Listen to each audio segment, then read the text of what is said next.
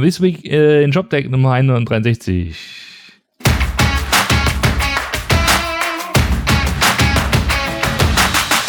Ja, schönen guten Morgen, Martin. Guten Morgen. Ja, was macht die Hauptstadt? Gut, regnet. Was soll's. Ich habe noch einmal pro Woche so einen Wetterstand hier. genau. Falls man keine App hat, dann kann man auch einfach mich fragen, einmal pro Woche. Oder einfach mal den Podcast einschalten. Ja, und wir reden natürlich wie immer jeden Freitag über die ShopTech-Woche. Was ist denn passiert in dieser Woche? Es ist ein ein bisschen was mit äh, Shopware passiert, oder? Also es gab äh, Mitte der Woche eine Nachricht. Ähm, es standen bei Shopware wohl äh, äh, Veränderungen an, vor allen Dingen auch im Vorstand. Also Shopware, für alle, die es nicht wussten, das äh, musste ich mir auch äh, erstmal, habe ich glaube jetzt vor einem Jahr auch erst gemerkt, die sind ja als AG organisiert. Das ist ja nicht nur normale GmbH, wo du Geschäftsführer hast, sondern die haben ja wirklich AG. Und sie haben einen Vorstand. Der Vorstand äh, bestand bis jetzt aus äh, Steffen Hamann, äh, Sebastian Hamann und Stefan Heine. Ähm, die beiden äh, Hamann-Brüder waren, haben sie, glaube ich, schon seit 2000 waren sie quasi äh, in führender Position. Der Steffen Heine kam 2007 dazu als eigentlich Verantwortlicher für Vertrieb.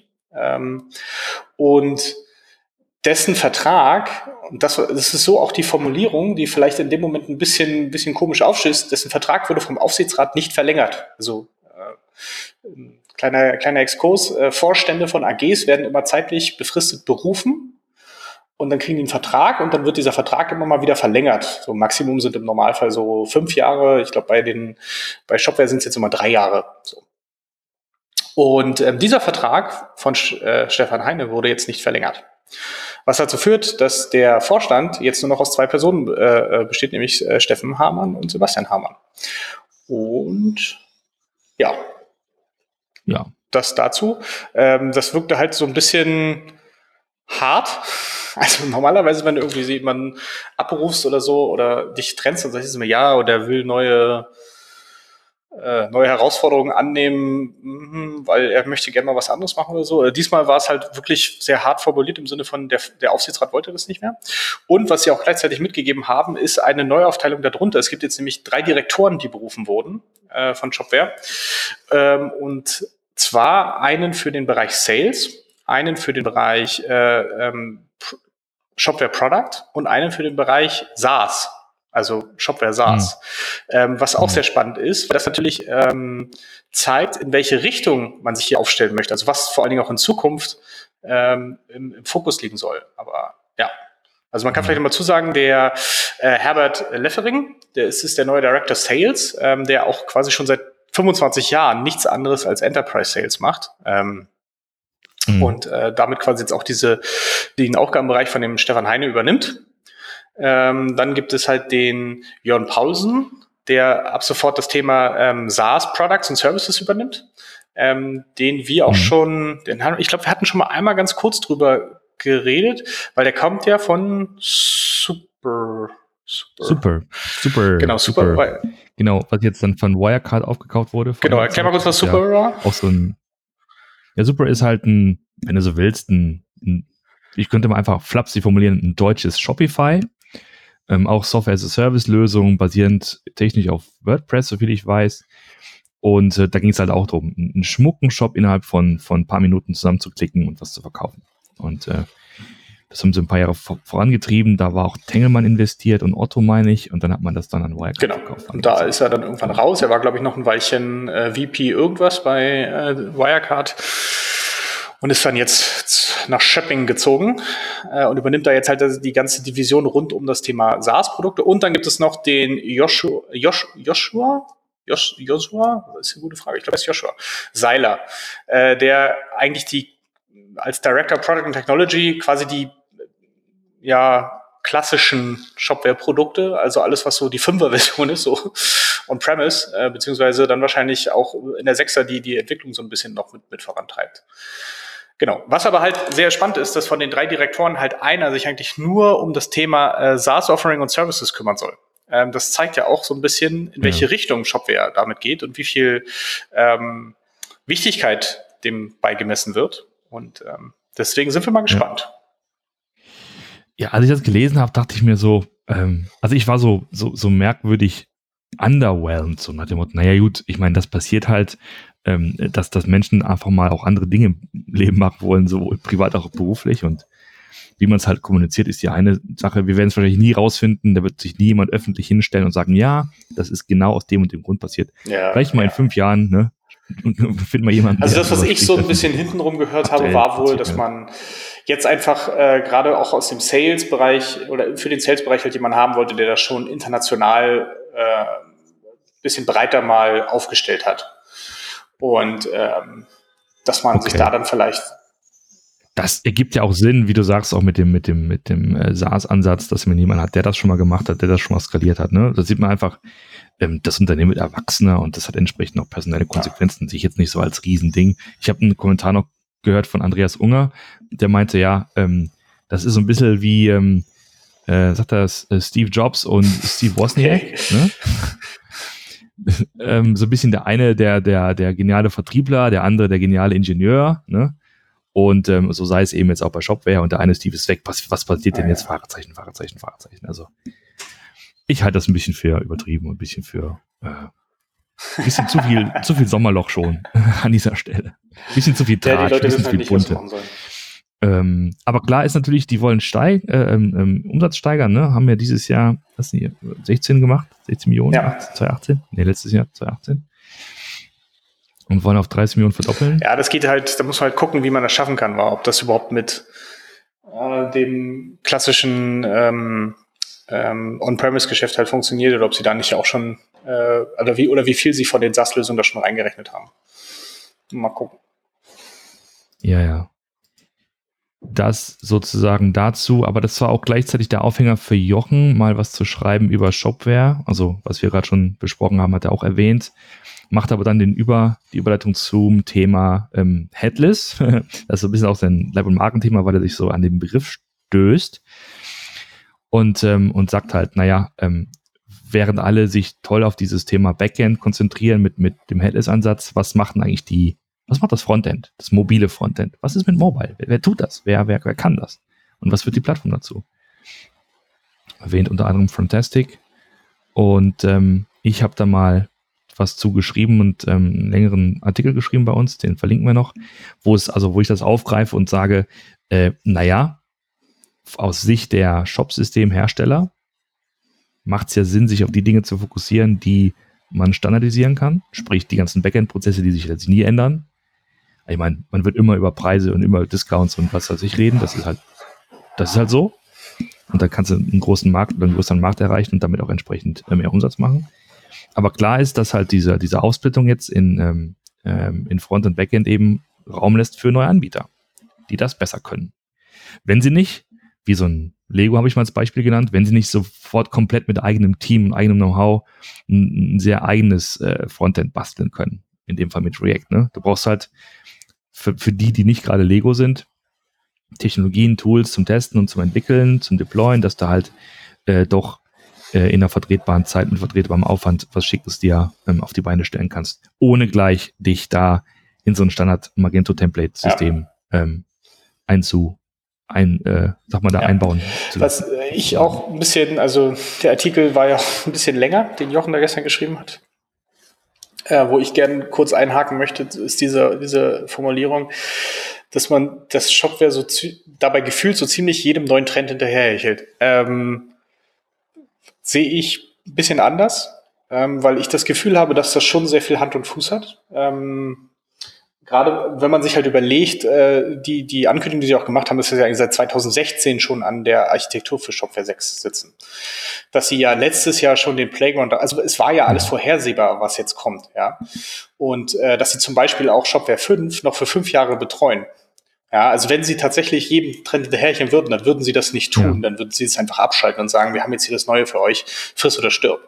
Also das ist, da, da sehe ich das halt ganz ja, anders. Genau. Ähm, was ich auch nicht verstehe, ist dieser Begriff, ob Shopware 7 das nächste Spriker wird. Das, nee. Und dass sie sich jetzt als das nächste Commerce Tools präsentiert haben, sehe ich auch nicht so, ähm, weil sie schon der, der, der Ansatz von Commerce Tools ist halt deutlich mehr im, im Enterprise-Segment, während ähm, Shopware klar gemacht hat, dass es mit der 6er-Version eher in Richtung eines klassischen Shopifys geht. Also das, was eigentlich jetzt auch, auch ein Super oder so gemacht hat. Mhm. Deswegen haben sie ja, da auch die Leute reingeholt für. Also ja, und nächstes Spriker wird es sicherlich nicht werden. Nein. Naja, konsequent ist natürlich auch von Shopware, dass sie halt wirklich da neuen Code bauen. Ne? Also andere, die sich jetzt mit dem, mit dem Label Headless schmücken, also wie Magento, die sagen, ja, wir sind auch Headless, weil wir eine API haben. Spriker macht was ähnliches, die haben auch eine API gebaut, nennen sich jetzt dann irgendwie Headless. Das ist ja quasi alles auf altem Code, auf der alten, auf dem alten System, da hat man es ein bisschen gerebrandet. Ja. Und Shopware macht es halt konsequent und baut halt von Grund auf eine neue Software. Das muss man tatsächlich auch mal sehen. Das mag man, das mag vielleicht so für ähm, für Nicht-Techniker nicht ganz ersichtlich sein, aber das ist natürlich ein, ein Riesenthema bei einem in der Softwarebude, wenn du halt einen zweiten, also komplett nochmal neu anfängst und schauen musst, dass du halt die, ähm, die Migration ordentlich handelst, dass du die Teams ja. so unterteilst, dass die, ne, die einen machen das Alte, die anderen machen das Neue. Ja, ja. Und das ja, ja vor allem das auch so zu machen, dass das Spaß macht. Ja. ja. Genau. Ähm, aber natürlich ist, äh, und das war so ein bisschen mein, mein Schlussgedanke noch ähm, in diesem Ding, was ich geschrieben habe. Während, also ich kenne es ich kenn's aus, aus, äh, aus Commerce Tools Sicht, ne, wenn wir argumentieren, warum, warum sollte man überhaupt Headless machen, warum sollte man eine API nutzen und und und, dann sagen wir natürlich, okay, ähm, das macht es zum Beispiel einfacher, mobile Frontends dran zu docken, ne? weil du hast eine Übergabestelle und kannst das machen. Dann ist aber immer nur Mobile sozusagen eins von vielen Szenarien, die wir mitdenken oder mitdiskutieren. Dann hast du immer sowas wie X, also X kann dann Voice sein oder IoT und dann ist Mobile wirklich eins von vielen. Wohingegen es wenige Anbieter gibt, die dediziert Mobile machen und mir fällt in dem Fall auch nur News Store ein, die sich wirklich als Mobile-Plattform Mobile äh, positionieren, dann halt eher in den äh, stationären Kontext. Ja.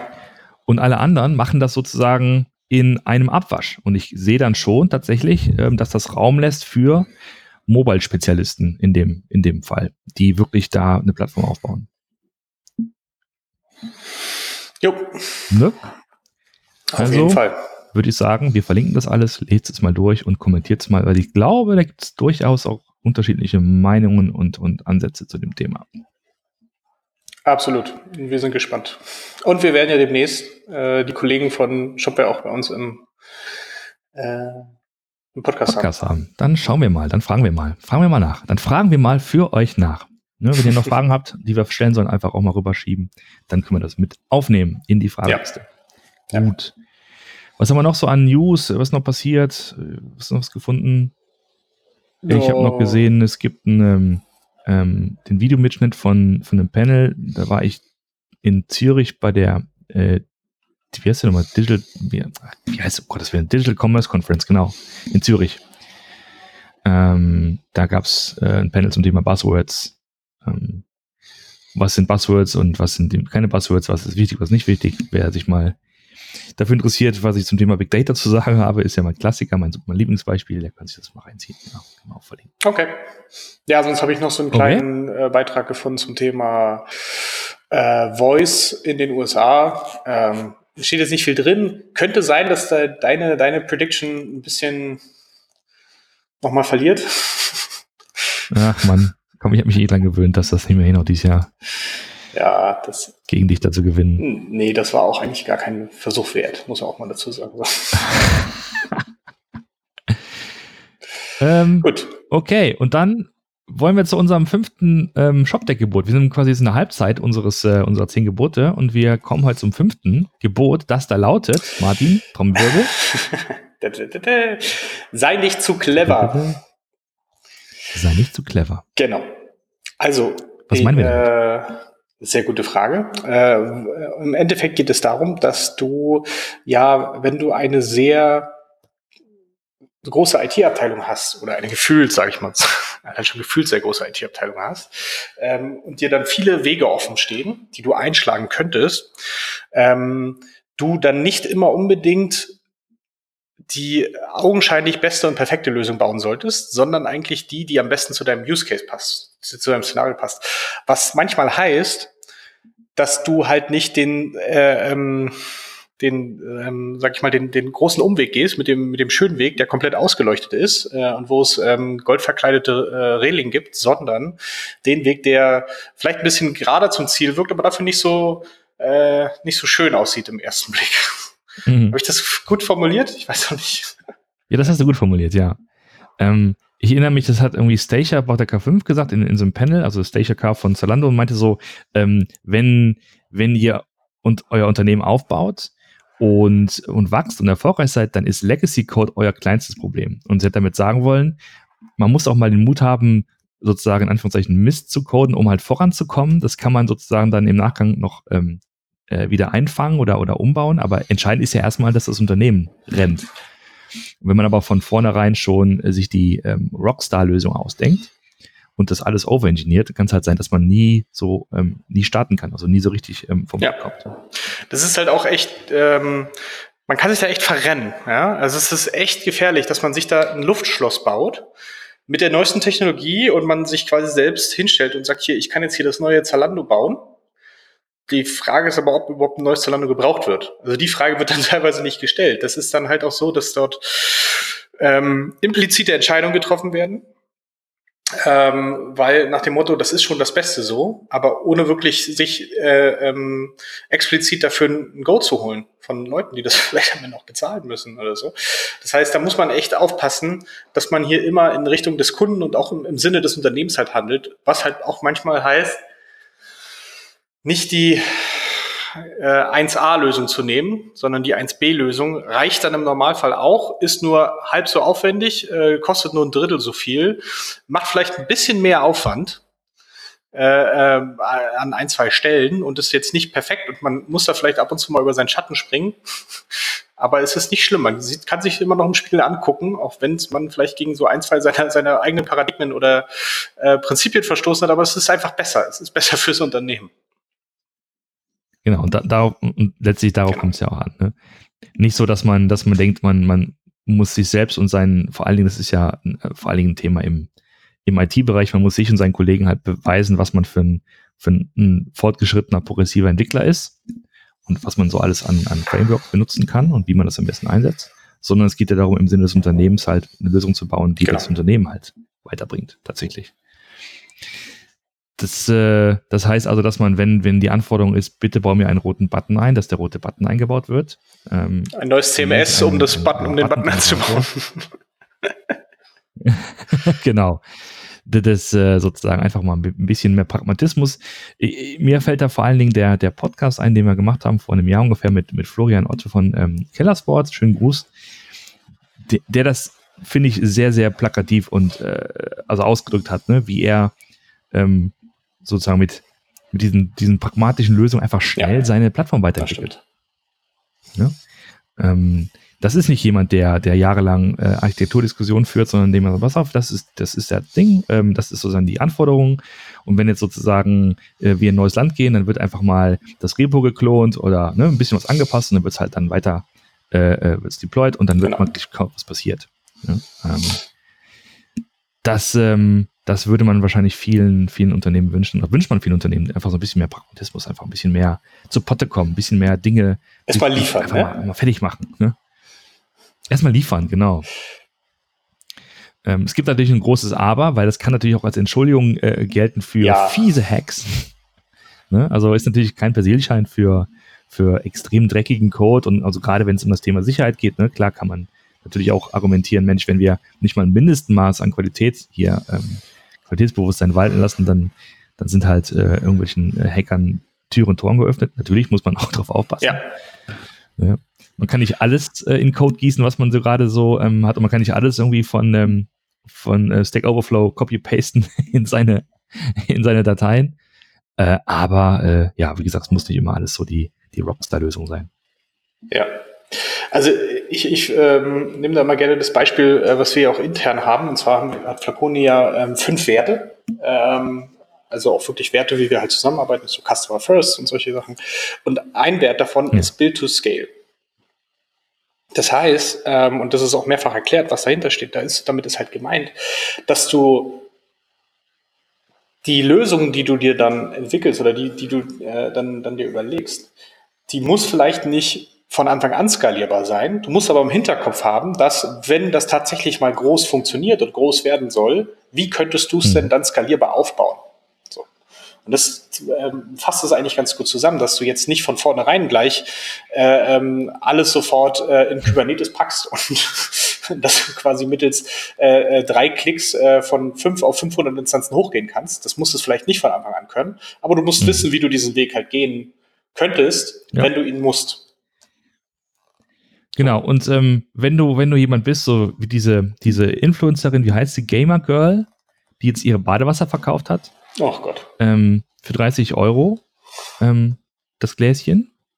Da brauchst du ja auch keine ähm, ja. riesengroße, komplexe Software. Die hat irgendwie, glaube ich, Wix genommen ähm, und sich dann eine Seite zusammengebaut und verkauft dann irre viel von ihrem Badewasser, dass sie jetzt schon mal eine zweite Wanne verkaufen musste.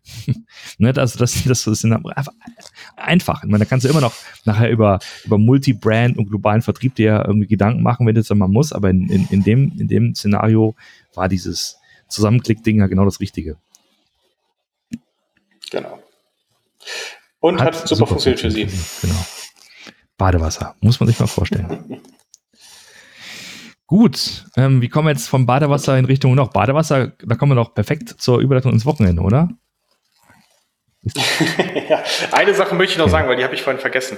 Ähm, ähm, weil ich glaube, dass es auch sehr interessant ist ähm, für die Zukunft. Ich habe letzte Woche hatte ich die Chance, äh, äh, auf der About You Fashion Week mich ein bisschen länger mit dem äh, Sebastian Betz zu unterhalten, dem CTO von, von About You. Grüße. Es war ein äh, schöne Grüße, sehr erhellendes Gespräch. Äh, vielen Dank auch nochmal für die Einladung. Wir werden das auch nutzen. Wir werden bald nicht mal einen Podcast mit ihm machen, sodass er uns dann auch viel über die About You Cloud erzählen kann. Ähm, da passiert echt einiges äh, und ich freue mich darauf, ähm, dass, dass, dass wir das hier dann mal teilen können. Und äh, genau, wollte ich nur schon mal ankündigen, About You Cloud wird so ein bisschen äh, entmystifiziert. Ne? Jo. Wir sind sehr gespannt. Ähm, gut, dann aber trotzdem Wasser, also ab ins Freibad oder so, ne? Am Wochenende. Ich weiß nicht, ob es warm werden soll, werden wir sehen. Ansonsten ein schönes äh, Wochenende und bis nächste Woche. Tschüss. Bis bald. Ciao.